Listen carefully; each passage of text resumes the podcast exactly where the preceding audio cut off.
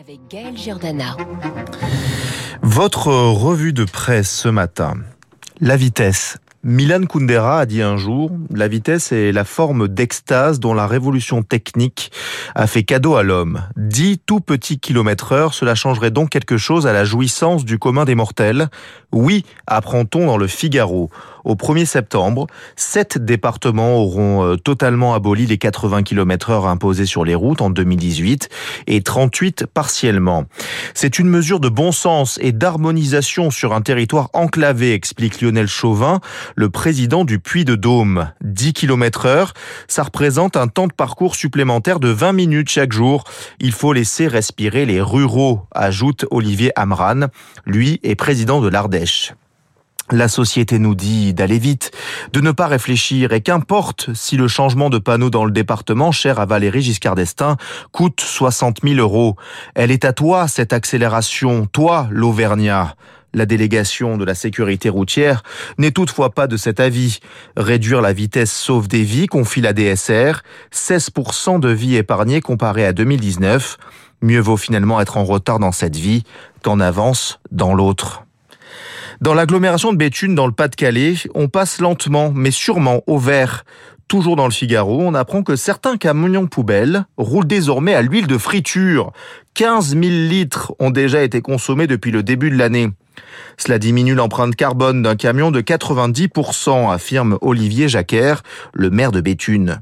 Vu la consommation de patates dans les Hauts-de-France, les baraques à frites, l'usine McCain, les restaurants s'y sont mis et recyclent leur huile une fontaine de jouvence éco-responsable, et ça permet de construire notre indépendance. On ne dépend pas de la frite russe, plaisante les deals bétunois. L'histoire ne dit pas si ces gentilés profitent de la mesure en odorama. Le Parisien aujourd'hui en France évoque une autre piste pour sauver la planète. Et si on réutilisait l'eau des toilettes pour faire pousser des pommes de terre, se demande la journaliste Juliette Viennot de Vaublanc.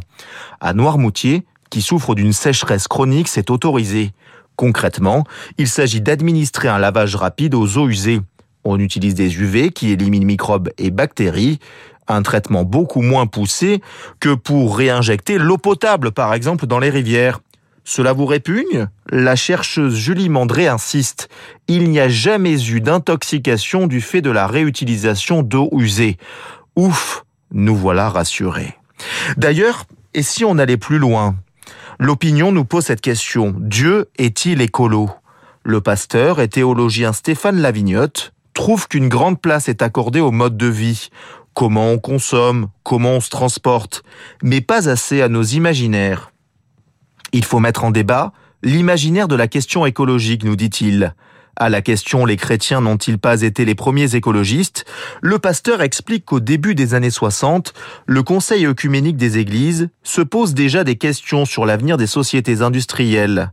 En 1974, une conférence aboutit au concept de développement soutenable.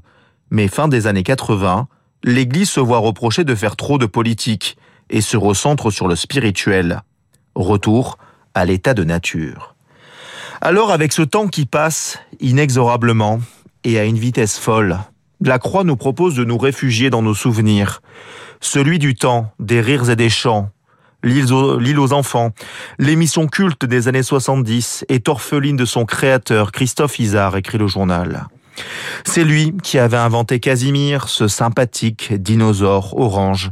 Une Madeleine, une Madeleine, que dis-je, un globi-boulga proustien pour nombre d'entre vous. Christophe Isard est parti paisiblement chez lui, en région parisienne. C'est ce qu'a écrit le responsable de sa dernière société de production dans le Figaro. Dans un livre paru pour les 40 ans de son Casimir, Christophe Isard avait eu ces mots. Mon bonheur s'est calculé en sourire d'enfant, plus qu'en monnaie sonnante et trébuchante. Fermez les guillemets. Au pays des monstres gentils, le temps, ce n'est définitivement pas de la